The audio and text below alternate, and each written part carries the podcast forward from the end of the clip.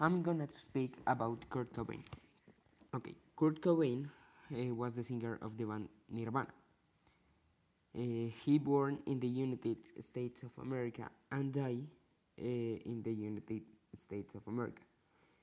When he died, he has 27 years old and he suicided with a gun.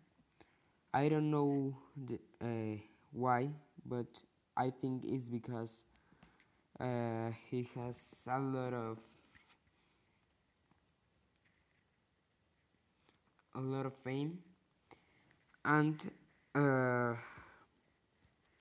he he has a wife and a doctor a doctor.